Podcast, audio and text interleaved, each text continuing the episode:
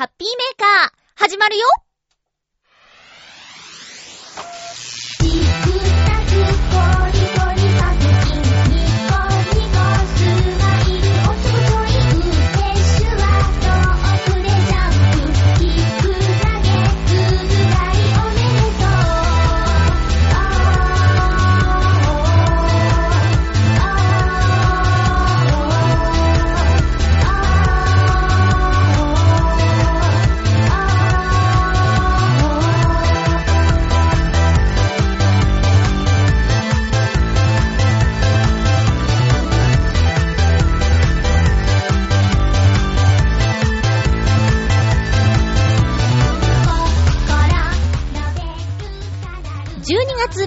まゆちょのハッピーメーカー。この番組は、ハッピーな時間を一緒に過ごしましょうというコンセプトのもと、ちょわへよ .com のサポートでお届けしております。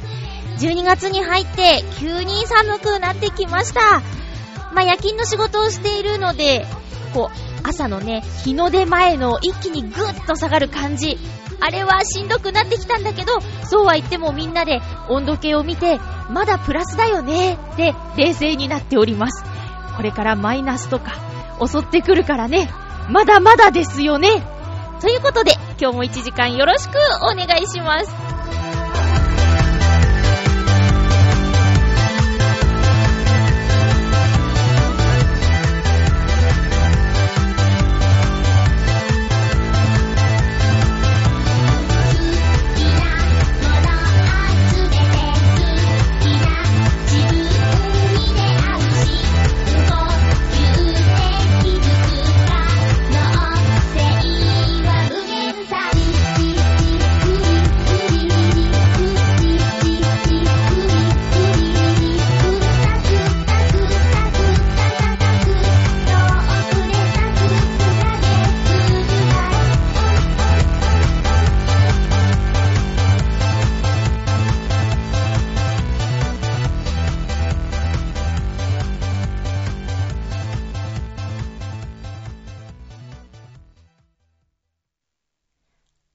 まして、ハッピーまゆちょこと、あませまゆです。さっきびっくりしちゃったんですよ。テレビをつけたらですね、N スターっていう TBS の夕方の報道番組やってて、で、確か N スターって、え5時ちょっと前から始まる番組だったんじゃないかなって思って。で、あれもうやってるってことは5時前なのかなって時計見たら、まだ4時前で。なんだか他のチャンネルより1時間早く夕方のニュース番組を始めることになったみたいですね。知らなくてびっくりしました。え、なんで N スタを見てたかというとですね、あの、ナレーションスクールでお世話になった講師の方や先輩がナレーションで出演しているということで、夕方の報道番組は N スタ。N スタがいいと思います。宣伝しました。12月に入りましたね。師走とこの暦の上では言いますけど、皆さん忙しくなってきてますか？仕事上もプライベートもいろいろと予定が詰まってくる季節ですよね。やっぱり忘年会、あと今年そういえば会ってないよね、みたいな集まりとか。で、私のお休みは結構埋まってきています。そんな予定が他の人にもあるので、バイト先ではこう、他の人が休むとフォローしなきゃいけないんだけど、フォローの出勤とかも重なりまして、割と私のお休みの予定はパンパンになっています。先週末、楽しいお誘いに、お誘いをいただいて行ってきましたけども、数年ぶりのボーリング、行ってきました。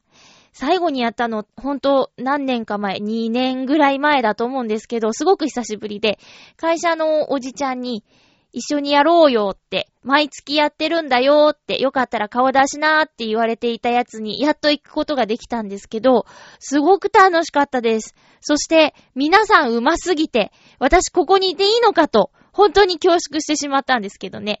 おじさんたちのボーリングのルールとしてはですね、えー、まず、1ゲーム目は刀出し、そしてみんなのレベルを見て調整するための1ゲーム目。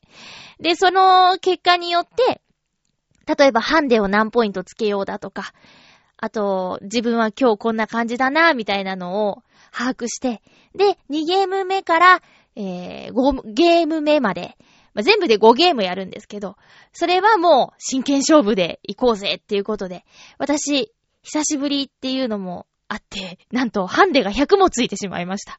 まあ、その日、9人中、女が1人だけだったから、みんながちょっとチヤホヤしてくれたのもあるんですけど、100のハンデをもってしても、勝てない皆さんのレベルの高さっていう、そして私の下手さっていうね、そんなのがあったんですけど、いや、でもほんと楽しくて、私、ホームとか投げ方とか、全然気にしたことなかったんですよ。もうただ、放って、ピンが倒れればいいや、100超えたら上々かなみたいなぐらいのお遊びボーリングしかしたことなかったんですけど、私のホームを見ておじちゃんが、いろいろと、やいのやいの言ってくれるんですね。あの、こうした方がいい、ああした方がいい。ボールは力で振り上げるんじゃなくて、球の重さで勝手に上がるところぐらいまででいいんだ、みたいなこととか、投げた後の指の、えー、行き先まっすぐ、ボールの行ってほしい方向に投げた手は伸ばすんだとか、やいのやいの言われて、しまいには私一歩も動けなくなってしまうという状況に陥りました。いやでもね、それでも、おじちゃんのアドバイスはすごく上手で、上達しましたよ。最初ね、54ピンぐらいしかいかなかったんですけど、1ゲーム目で。最終的には100超えましたからね。うん。100超えたっていうのは全然すごくないのかもしれないけど、自分の中での成長は倍ぐらいになったぞっていう満足感がありました。いや、あとは本当に上手な人が多くって、えー、ストライク、スペアがバンバン出るんですよ。だから、蝶々がいっぱい飛んでるなんて言ってね、スコア表には、ストライクだとリボンみたいな、蝶々みたいなマークを書いたり、あと、スペアっていうね、二投目で全部倒すことができたら、三角形、直角三角形をね、書いたりとかするんですけど、そういう数字じゃない記号がいっぱい並んでいて、すごいなぁと思って見てました。で、ストライク、スペアを取ると、取った人とハイタッチをするんですよ。それは、次自分が投げる時のエネルギーをもらってるっていう感覚でやるといいらしいんですけどね。それをもうハイタッチした手をですね、次私が投げる番だったらボールにポンポンポンって、あの、叩いてですね、念を送るっていうやり方をやってました。私も何度かストライクとか出しましたよ。まあ、大体まぐれでね、行ったんですけどね。いや、楽しかった。それでね、一緒にいたメンバーの中の一人がね、ワン、ん ?1 フレーム目から、6連続ストライクを出したんです。で、もうだんだんさ、3回目までは、なんかよくあることみたいなんだけど、それ以上になるとやっぱりすごいねってなって、えー、参加してたメンバーが、彼が投げる時に注目をするようになったんですね。それで、6回目までは行ったんですけど、7回目で惜しくもストライクは逃してしまって。いやでもね、ボーリングって健康にもいいらしい。体にもいいらしいよ。だからご年配の方がね、朝から来てるとか、結構いらっしゃって。うん。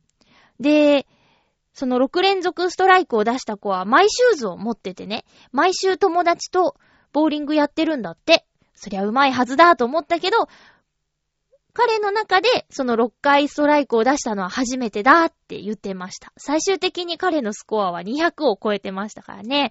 うん、すごかったです。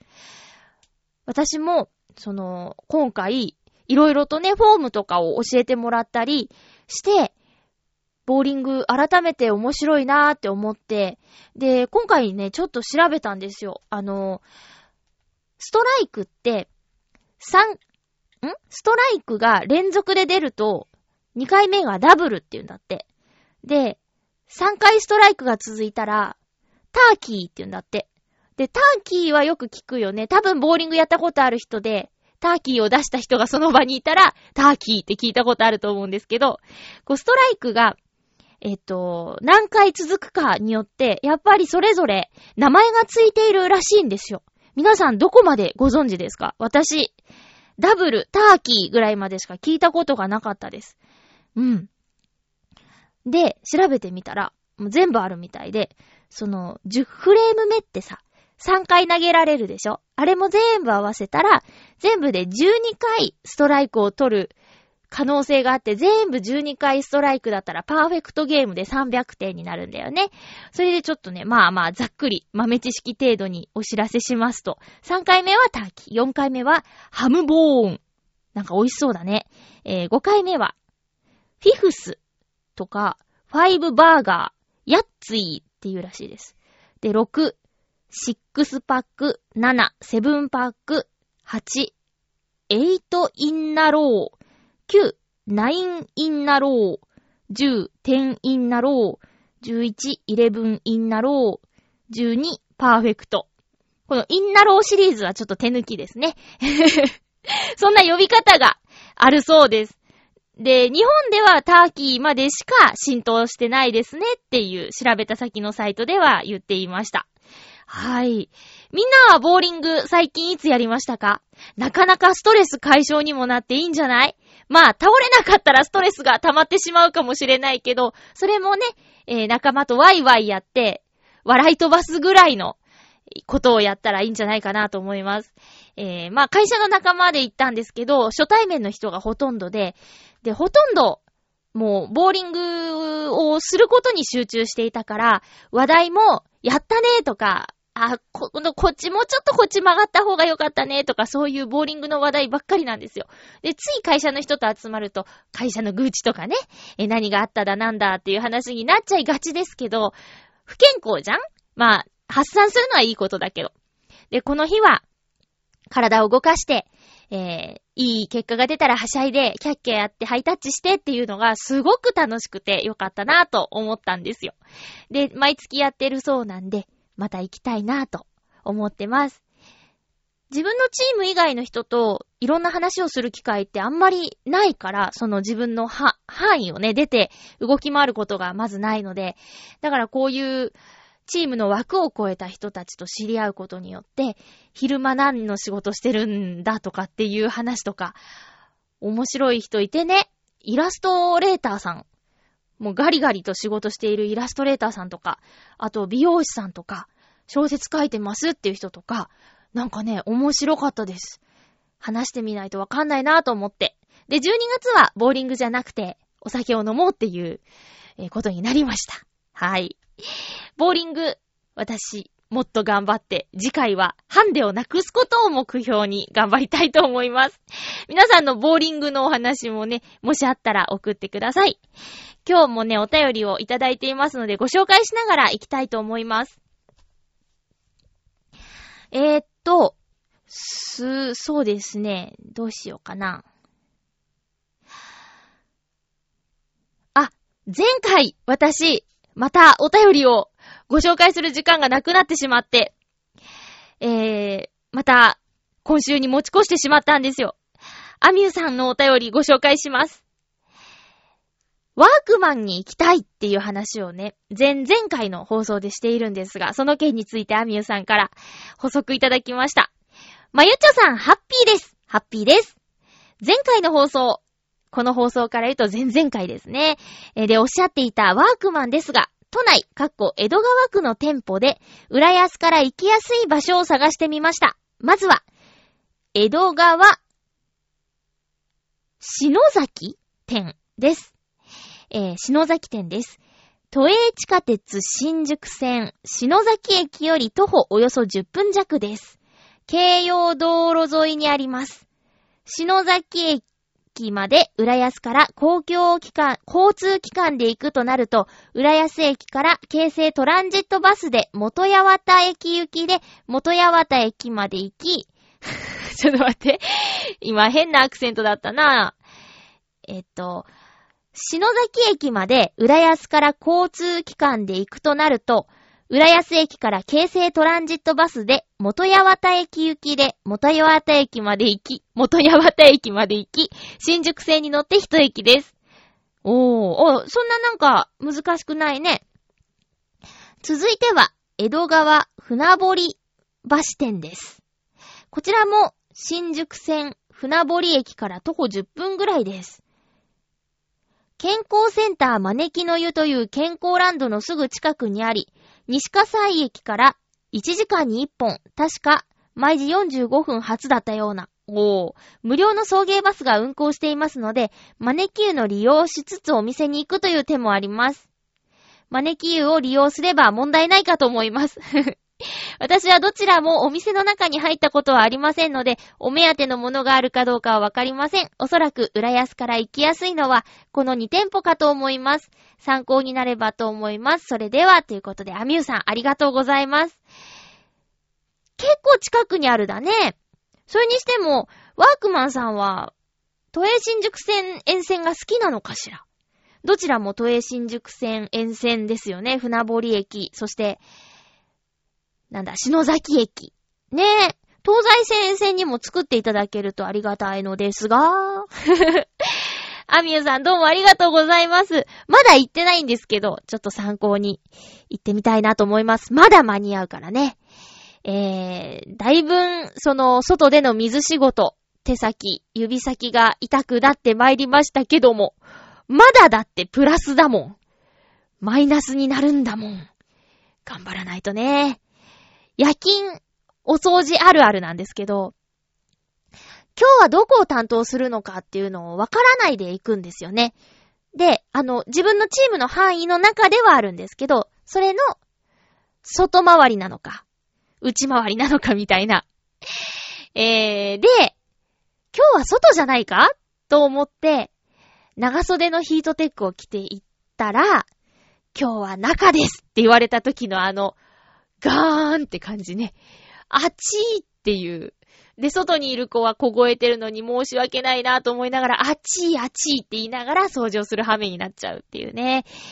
いや、まあ、着脱がね、すぐできればいいんですけど、あの、ユニフォームの上ではなく、ユニフォームの下に下着はね、着込むものなので、なかなか、あ、じゃあ今日そこですかパーってね、脱ぐわけにいかなくて。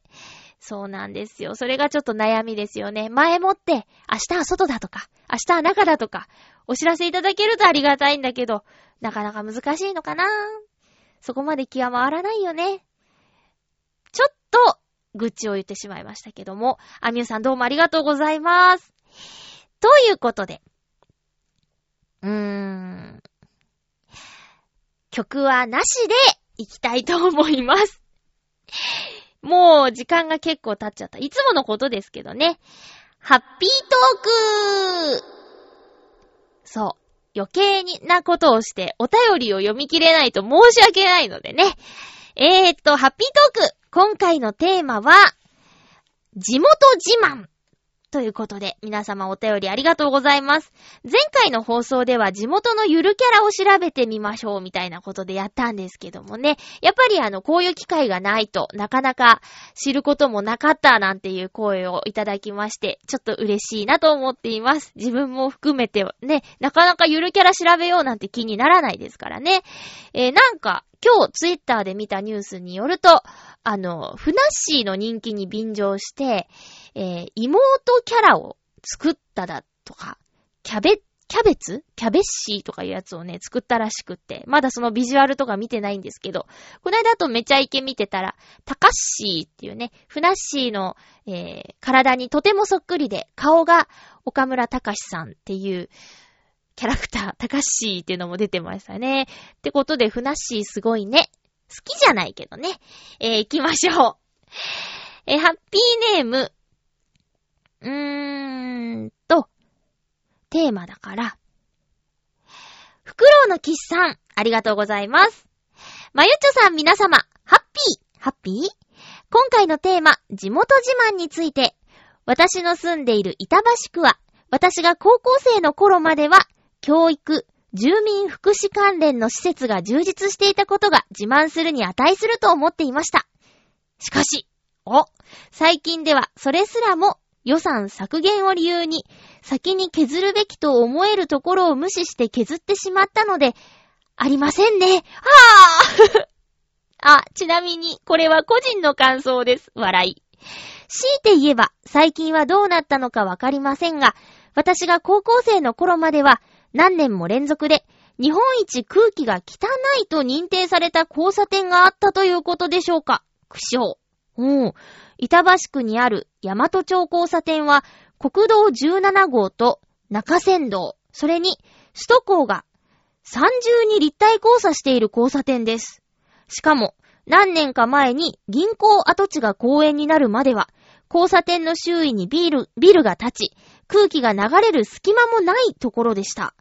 近くを通ると、たびたび行政による空気浄化のための実験が行われていて、こんな方法で空気浄化を図るのかと、興味を惹かれたことを思い出しますね。それでは、ということでありがとうございます。まあ、でも、何？日本一空気が汚いって、都会はしょうがないよね。逆にその都会で高校生時代を送られたとか、生まれ育ったという、まあ、育ったというところで、うーん、それだけでちょっとすごいなと思いますけど、都会育ちだーっていう憧れの感じ？うん。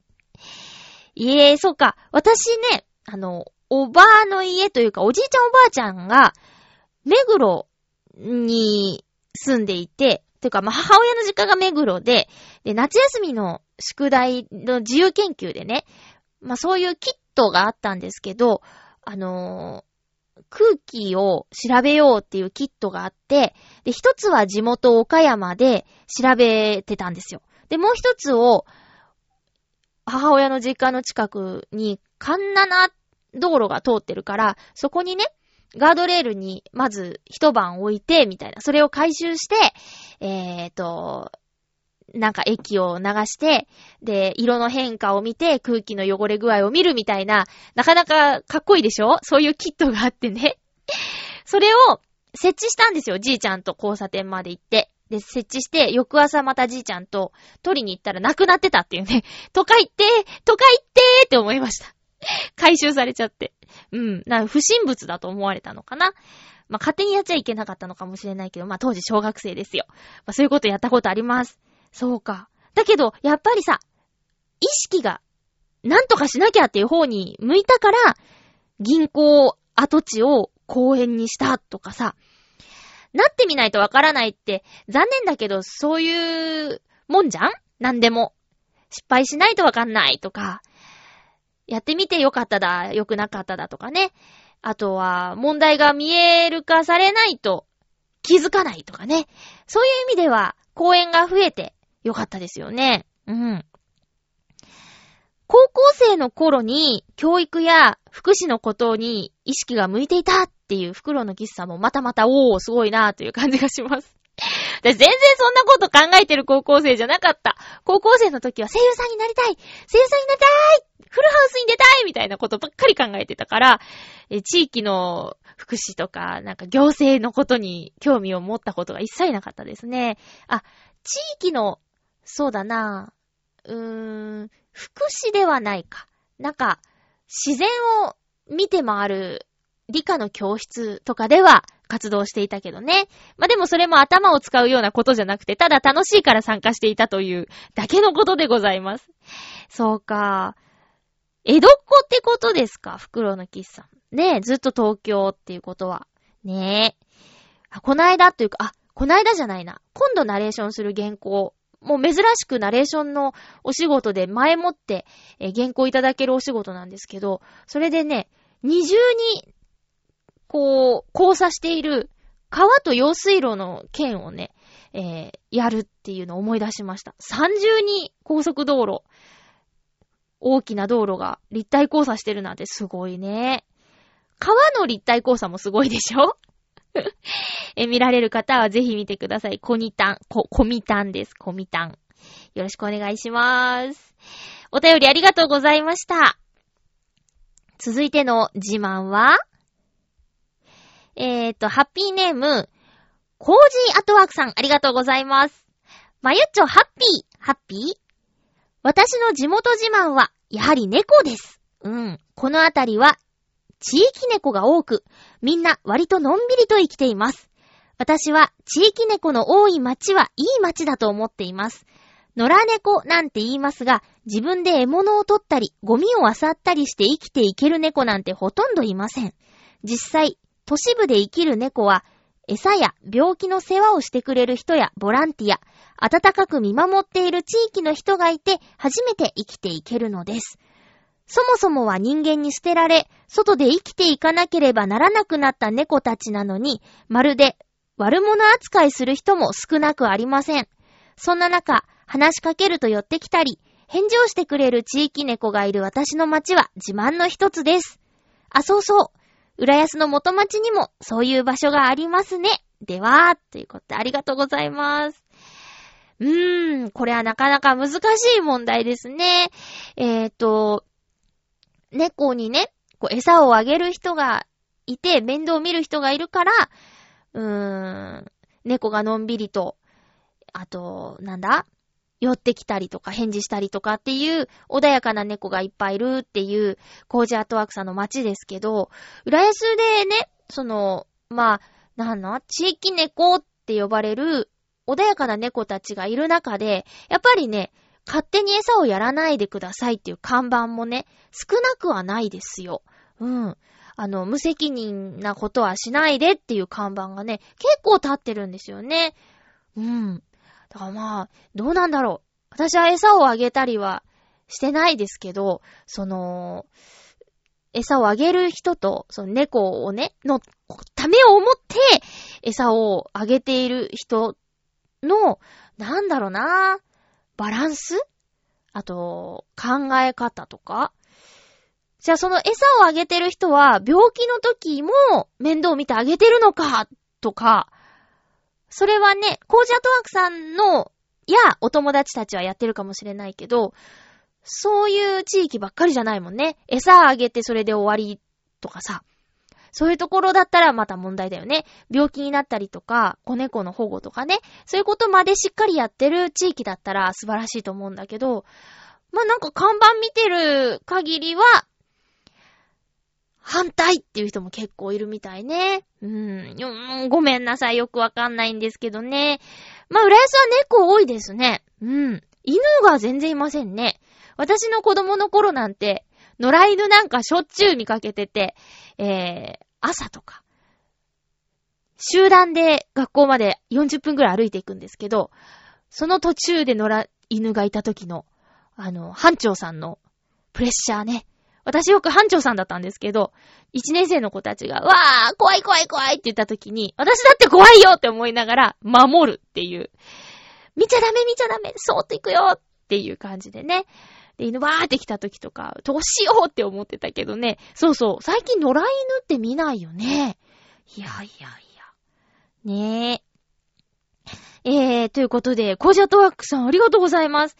コージアトワークさんの街の猫たちが、あの、感じがいいというか、そのいい関係が築けているっていうのは、コージアットワークさんのブログや写真集を見れば、すごく感じられることです。これからもいい関係築いていってくださいね。ありがとうございます。続きましては、ハッピーネーム、えー、アミューさんテーマいただいております。まゆちょさん、ハッピーです。ハッピーです。今回のテーマ、地元自慢ですが、自慢と言えるかどうかわかりませんが、地元、かっこ、江戸川区についていくつか考えてみました。おー。まずは、位置を説明しやすいところです。東京の最東部に位置し、東京湾にも面しているため、東京に詳しくない人に、東京の地図の中で最も右側で、海に面しているところというと大体わかります。浦安市も同じかもしれませんね。あ、そうか。千葉県の最も、えー、千葉県の地図の最も左側で、海に面しているところって言ったらわかるかね。えー、確かに。私は生まれも育ちも東京ですが、東京市町村は愚か。23区の位置も正確には言えないかもしれません。正確には答えられないかもしれません。うーん。えー、えー、住んでるのに？あ、そう。それは不思議。あー、でも私も岡山のそれはわからんな。うん。えー、二つ目は、葛西臨海公園です。水族館やバードウォッチングができたり、サイクリングロードがあったり、いろいろ楽しめます。水族館は年間パスポートを持っているので、おー、散歩コースとして楽しみます。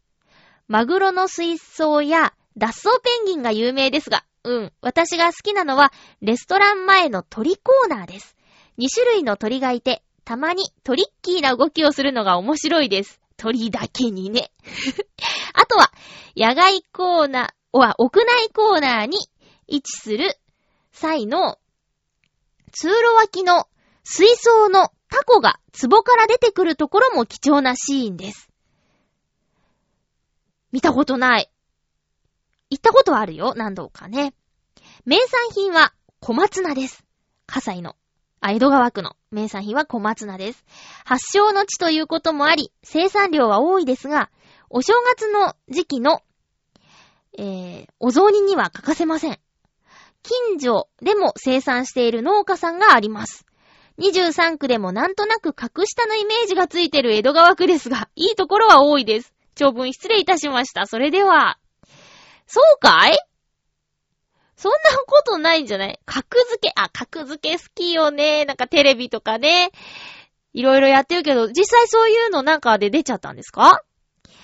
私あのー、マツコデラックスさん結構好きで、で、欠かさず見てるテレビはよくマツコさんが出てるのが多いんですけど、中でも月曜から夜更かしっていう番組が面白くってね、地域情報とか結構やるんですよ。地域ネタ。で、あの、満足度ランキングとか、その県、都道府県満足度ランキングとか、やったりするんですけど、そういうので23区バージョンもあるのかな満足度ランキングとか。隠したかなそうかな江戸川区ってあの、割と、ピンとくる街ですよ。お隣さんっていうのもあるけどね。うん。葛西臨海公園、水族園のさ、あの、年間パスポートっておいくらなんだろうね。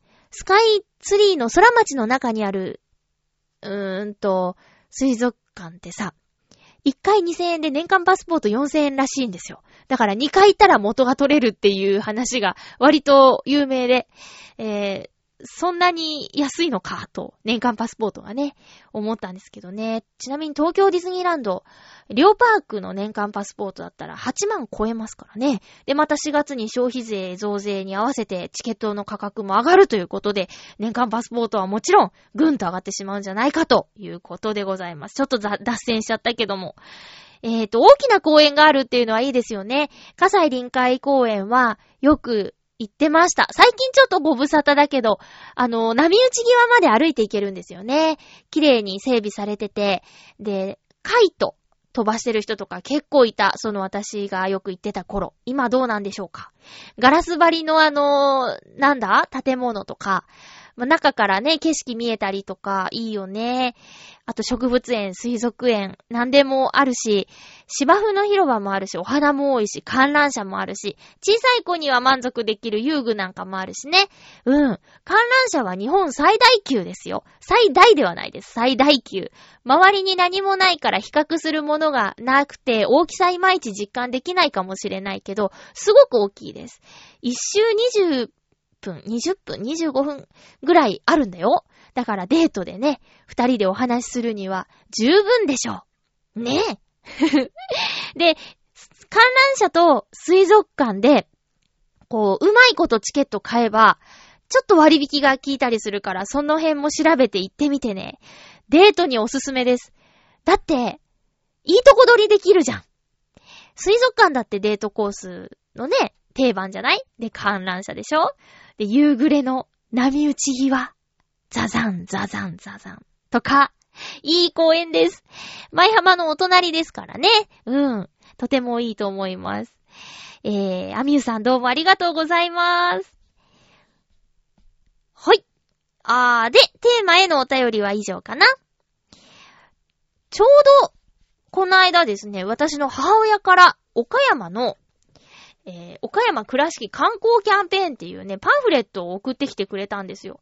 もしかしたらラジオ聞いてて、地元自慢とか言ってたから送ったよみたいなことなのかもしれないけど、なんか岡山のね、いいとこ発見、ハレルヤ旅っていうパンフレットなんですけど、すごく女の子が好きそうな編集というか、なんていうのかな、写真の配置とかイラストとか、されてて、頑張ってるなーって なんていうのかな。ちょっとね、帰りたくなったの。これ見てて。あ、岡山ってすごく見どころあるじゃないとか、あのー、行ってみたいなーって思えるカフェとか雑貨屋さんとかとね、岡山産果実、岡山産果実のスイーツ、倉敷桃子倉敷本店っていうお店があってね、えっ、と、白桃贅沢にした岡山桃子が人気っていう、な、これなんだろう、飲み物かな ?2 階では西洋アンティークのエミールガレを眺めつつ、スイーツが堪能できますなんて書いてあるよ。デニムの街のコーヒー屋とか、なんかね、すごくいいです。で、母親は最近ね、あの、学校に通ってるらしいんですよ。なんてアグレッシブなんだって思うんですけど。そう。で、学校に通うときに駅を使って、その駅で見つけたパンフレットなんだって。うーん。あのー、それこそさっきのさ、隠したみたいな話があったけど、その、満足度ランキングとか、魅力のある都道府県ランキングとかでね、岡山ってあんまり上位行かないんですよ。で、住んでる時もそう思ってたんだけど、離れてみて知ったことが結構あって、あの、岡山は美術に力を入れてるんだとか、あの、実はすごい絵画が、あの、倉敷の街の中で見ることができるんだとかね。みんなが多分美術の教科書で一度は目にしたことがあると思われる、えっ、ー、と、モネの睡蓮っていう作品があるんですけど、それもね、倉敷の美観地区の中にある大原美術館っていうところにね、えー、肖像、肖像されてるんだよ。私まだ、は多分わかんない。ちっちゃい頃行ったんだろうけど、ちょっと見たっていう記憶がなくてね。だからもう一回行かなきゃって思ってるんだけどね。いや、なかなかほんと、今年もね、この1年もまた帰れなそうです。もう丸3年とかになるのかなもうほんとダメだよね。母親がちょいちょい来るからついね、油断しちゃうんですよ。帰らなきゃっていうのがね。でも最近 Facebook とか見てるとさ、地元の同級生たちもちょいちょい集まってるみたいで、そういう集まりに顔を出せたらなーとかっていうのはね、ちょっと思ったり、ただ、なんか、久しぶりすぎて何話せばいいんだろうっていう不安もあったりしていますが、えー、岡山の地元自慢といえば、えー、っとね、県のキャッチコピーにも使われてるんですけど、晴れの国岡山というだけあって、晴れの日が多いっていうのが地元自慢ですね。あとは、えっ、と、災害が少ない。うん、地震も少ないし、台風も避けていくし、で、そうなんです。災害が少ないっていうのが地元自慢かな。あと、なさすぎず、ありすぎずみたいな感じに最近なってきているそうです。昔に比べたら、本当に、本当にですよ。だって、上京したのが18歳で、で、初めて夏休みに帰ってきてテレビをつけて最初にやってたニュースが、岡山市内に初のスクランブル交差点ができましたっていうニュースでびっくりしましたからね。え、その半年間というか数ヶ月の中で、恵比寿に学校があって、で、みんなで渋谷でちょっとご飯食べていこうよみたいな時に、あの、八甲口のでっかいスクランブル交差点を何度も渡っていたので、はっと思って。これがニュースになるっていうのが面白いなって思ったりしてね。いや、でもほんと、その岡山って、あの、気候が穏やかっていうのがあってね。みんなが、えっ、ー、と、よく言えば、なんだろうな、おおらか。悪く言えば危機感がないなんていう風に言われたりもしますけど、実際どうなんでしょうか。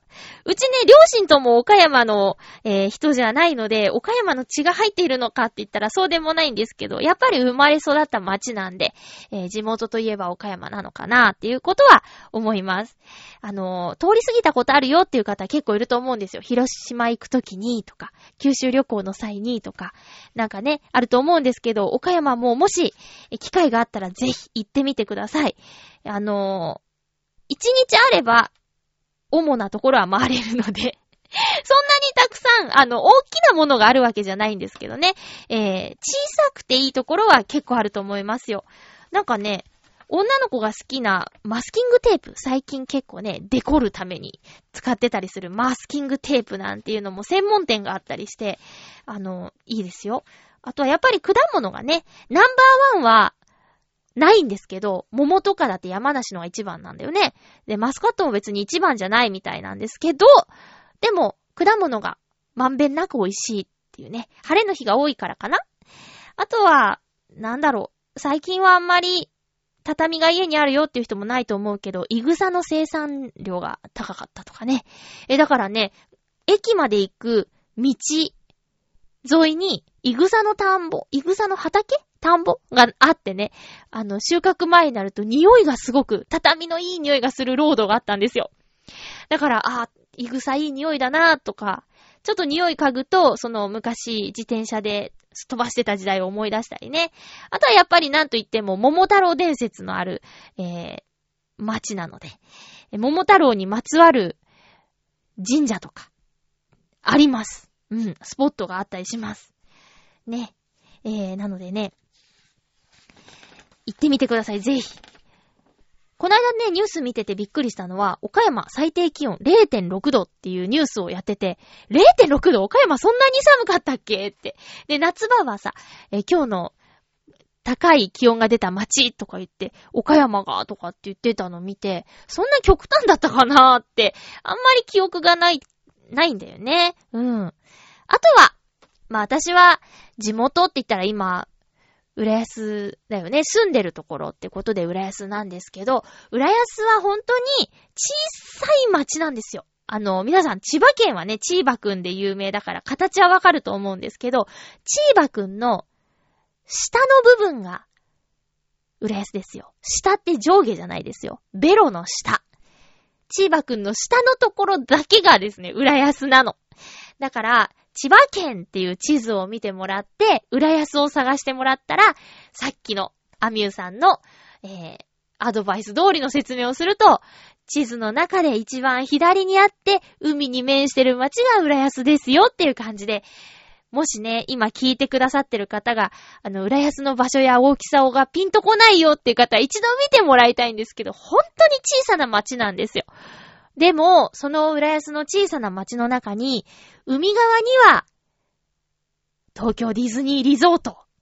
ね、世界に誇れる日本のテーマパークがあって、で、えー、浦安の北側には、浦安魚市場とか、あと、アサリをね、えー、焼いて販売している焼きアサリのお店だとか、昔ながらの懐かしい街並みが未だに残っているゾーンとかあるんですよ。で、ぐるっと浦安っていう番組をね、浦安を紹介する番組のナレーションをもう5年ぐらいやらせてもらってるんですけど、どんなにお店紹介とかしても尽きないんですよね。だってさ、まあ、以前は毎週だったんですけど、最近は各週になってね、それでも年間にね、えっと、まあ、25とかね、紹介するじゃないですか。で、1回に1本とは限らないから、まあ、50箇所としましょう。ねで、こんな狭い街に50個も紹介するところがあるのかっていうぐらい魅力的なお店がね、あるんです。うん。で、なくなったからかとかっていうのもあるんですけど、そうじゃなくてずっとあるお店結構あるんですよ。えー、だからね、浦安はディズニーリゾートに遊びに来るのはもちろんおすすめなんですけど、私も大好きだから、えっ、ー、と、よかったら、浦安観光、浦安散策、浦安食べ歩きツアーなんていうのもね、やってみてはいかがかなと思うんですよね。遠方の方は。もちろん関東にお住まいの方は、電車で、東西線で、あの、シューッと来れるから、あと JR もね、使ってビューンと来れるから、えー、ぜひ来てみてください。という、本当住むのにいい街だと思います。もう私、浦安に住み着いて10年ぐらいになりますからね。もうちょっとなるか。うん。なんか他に引っ越そうっていう気にならないんですよ。嫌いなところがなくて。で、市役所も綺麗だし、親切だし、図書館も大きいし、文館も多いし、住みやすいです、ほんとね。うん。ピンチもあったけど、今、ピンチを前向きに捉えて、新しい街づくり、地盤固めの工事も進んでいるからね。そういう意味でもいいなぁと思います。あなたの街のいいところ、えー、この機会にぜひ探してみてください。えー、テーマはね、今回が募集だったんですけど、また何か、あのー、自分の街のいいところ見つけたよっていう方はお便りで教えてくださいね。以上、ハッピートークのコーナーでした。では、コーナーにいただいていますね。よいしょ。お初で GO、はい。なくなっていませんよ、このコーナー。いただければやります。お初で GO、コージーアットワークさんからいただきました。まゆっちょ、ハッピー、ハッピー？風でダウンしている時に、洗濯機が壊れましたガーンっていう顔文字。えー、みるみるうちに溜まっていく洗濯物。汗をかいているのに着替えがないので、大切にしていた作家手書きの一点物 T シャツを着なければいけない悲劇。うわー。というわけで、風邪の症状が収まると同時に、古い洗濯機を家電回収に出し、買っちゃいました。新しい洗濯機。病み上がりで経済感覚がおかしくなっていたせいか、でっかい乾燥洗濯機を買ってしまいました。ちなみにこの時、気にしたのは洗濯機の大きさだけ。価格とか全然考えてませんでした。いやー、でかい邪魔でも洗った後、乾燥までやってくれちゃいます。雨や曇りの日は便利そうですしかし、悲劇はその後やってきました。ええええ請求書です。うわ、何を考えてこんなもの買ったんだろう年末なのにもう貧乏です洗濯機で食べ物は作れないし、どうしましょう？ではーということでありがとうございます。どんだけ高いねんいやー、でも洗濯機買いに行ったことあるよ。最近、1年前ぐらいかな。に買いに行ったんですけど、やっぱピンキリですね。うん。ひー、今だってさ、なんかもう進化しすぎてて、ナノ洗浄とか泡で、とか、ドラム、リズム洗いとかなんか、いろいろあるもんね。20万とか？もっと？高いなと思って20万とかだったんですよ。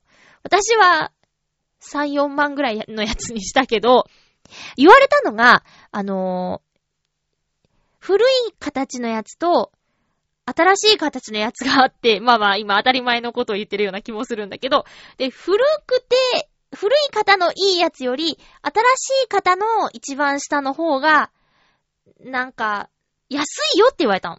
性能もいいし安いよって言われたから、じゃあ、新しい方の一番古い、なんていうのかな。新しい方の一番機能がおと衰えてるやつが違うな。え？ー、劣ってるやつ？劣ってるやつか。にしたんですけどね。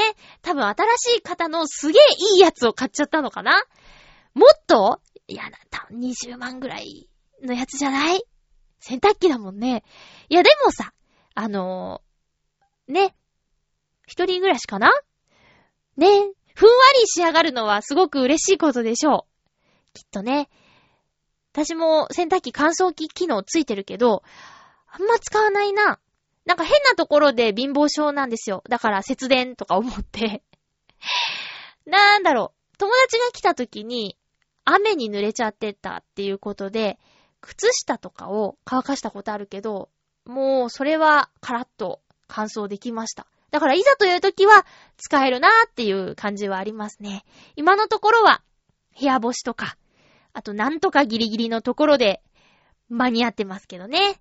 そっかー。わかるなー、その、変な、はいみたいになってて、その病み上がりとか、例えば夜勤明け寝てないとかいう時に、ちょっと大きい買い物を割と即決でやっちゃうみたいな、そういう感覚わかります。でもそんな中でもサイズは気にしてたんですね。えらいえらい。入らなかったら困るもんね。これは何？斜めドラムのやつですか？それとも、まっすぐ立つやつかな？それもね、結構大きさとか、あの、置いた時の感覚とかなんていうの？見た目とかもね、随分違ってくると思うんですけど。いやでもね、これから10年は使うものだから、そう思って割り切りましょう。まあ、びっくりするよね。もう体調は良くなりましたか？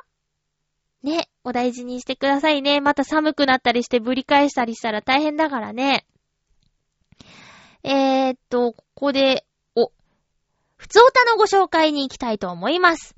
ハッピーネーム、チャドラーさんです。ありがとうございます。おっと、チャドラーさん。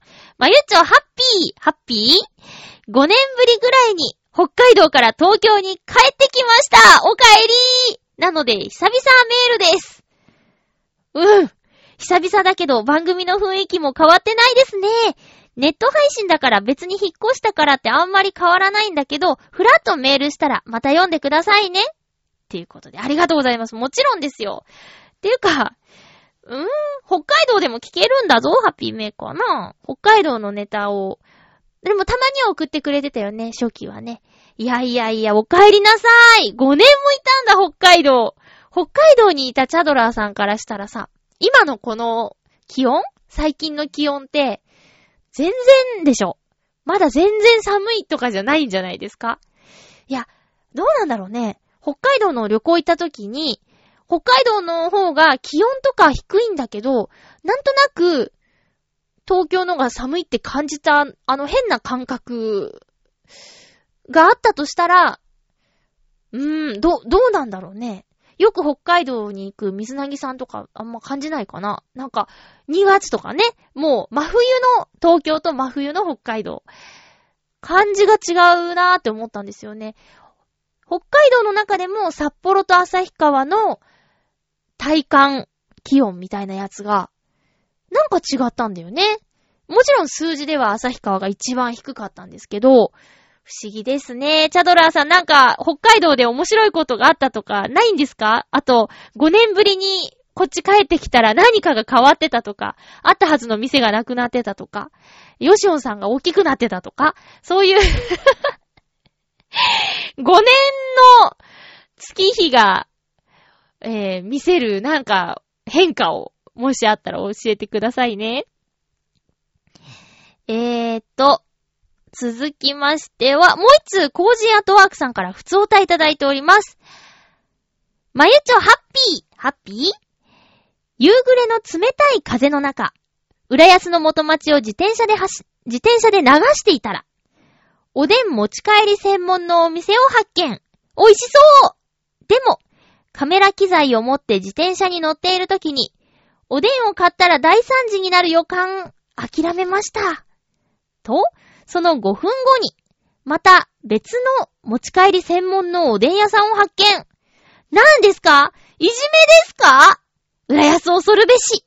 でも、コンビニのおでんよりも美味しそうな気がします。いつか、対食べてやります。では、ということでありがとうございます。知らないなどこにあるんだろう持ち帰り専門のおでん屋さん？以前ね、以前、一度そういうところで買ったことあるんですよ。で、おばあちゃんがやってて。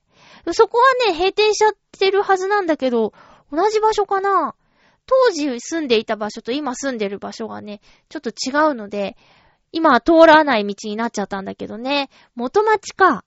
うーん。行ってみたいな。こんな、ちょっと行ったぐらいでまたもう一個あったっていうのね、すごいね。フラワー通り商店街の中とか？甲信通り商店街とか？どこだろう？気になる気になる。あの、元町のその二つのおでん屋さんとは違うと思うんですけど、あの、私、おすすめのおでんがあってね、あの、静岡おでんを浦安で食べることができるんですよ。えー、っとね、なんだろう、市川方面に向かう大きめの道路があるんですよ。その、東西線浦安駅の高架下をくぐっていくところなんですけど、えっ、と、ハンバーグのネオって書いてあるお店で、静岡おでんを食べることができます。以前は新浦安にあったお店なんですけど、そこを閉めて、姉妹店だったネオっていうハンバーグ屋さんで、今、その静岡おでんを食べることができます。去年の、ん？今年の新年会の二次会をネオでしたんですけどね、チョアヘヨの新年会を。そこで、えっ、ー、と、みんなが静岡おでん食べたいって言って食べて、おー、美味しい美味しいって言って感動してました。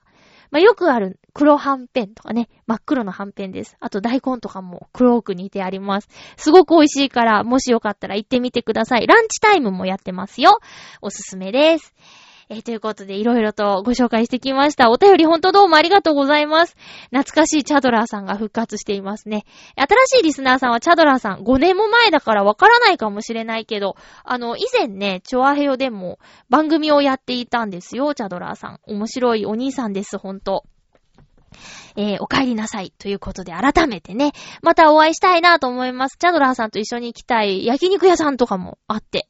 あ、焼肉屋さんといえば、この週末ですね、あの、どうしたっていうぐらい、まいちゃん時間作れないかって言って、えー、ちょっと話したいことがあるって悩んで悩んでぐるぐるなっちゃって話を聞いてくれっていう人に焼肉ご馳走してくれるならいいよっていう鬼のようなことを言って一緒に焼肉屋さんに行ってきたんですけど、まあ結局ね、あの、完全におごってもらうっていうことはちょっと、小的、小、ん？あの、自分がそれはあんまり好きじゃないから、ちょっと払ったんですけど、でもちょ、ちょっと多めに出してもらったみたいな感じでね。えっ、ー、と、そこでね、お肉の焼き方が上手だっていうお褒めの言葉をいただきました。もちろん、悩み相談にも乗りましたよ。あのね、私、悩み相談とかされるとね、喜びを感じてしまうんですよ。なんか、ね、あの、秘密なことじゃん。みんなには言えなくて、私になら言ってもいいなって思ってくれたっていうことに、なんか、ありがとうっていうね。確かにね、悩み事ってぐるぐる、本人もぐるぐるするからぐるぐる同じことを言ったりするし、あと別になんか言ってほしいわけじゃないよっていう風なこともあるじゃないですか。アドバイスが欲しいわけじゃなくて、ただ聞いてほしいんだっていうだけのこともあるし、でもなんか言ってよみたいなこともあるし、難しいっちゃ難しいんだけど、でもやっぱり頼られて嬉しいなって思っちゃうんだよね。え、長女気質なんでしょうかね、それがね。あ、まあそんなこんなでおすすめの焼肉屋さんありますからね。えー、ぜひ、皆さん、もうぜひ行ってみてください。どこに？みたいな。ブログに多分書いたことあると思うんですけどね。最近なんか混んでるからあんまり言いたくなくってね。えー、ということで、次回は、12月10日の放送。収録は12月8日、日曜日の予定です。テーマは、手帳ということで。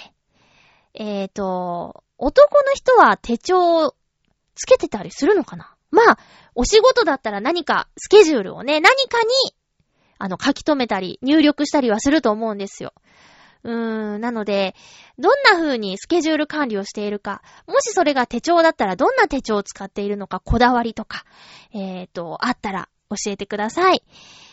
今年の手帳もう買ったよとか、いつも同じものを使ってるよ、おすすめはこれですよ、みたいなものがあったら教えてもらいたいです。私は、あの、来年からある有名な手帳をデビューする予定でございます。あの、もう買ってあるんですけどね。えー、そんな話をしていきたいと思います。あとは年末なので、あのー、お酒飲みすぎないように 飲みすぎてもちゃんと帰れるようにしてくださいね。外で寝てたら風邪ひいちゃいますからね。そうじゃなくても乾燥してます。あの、喉がね、カラッカラになっちゃうこととか私もよくあります。乾燥とか天敵なんでね、皆さんも気をつけてください。唇もガッサガサなんですよ。男の子もリップクリームしてくださいね。お相手は、まゆちょこと、あませまゆでした。また来週、ハッピーな時間を一緒に過ごしましょう。ハッピー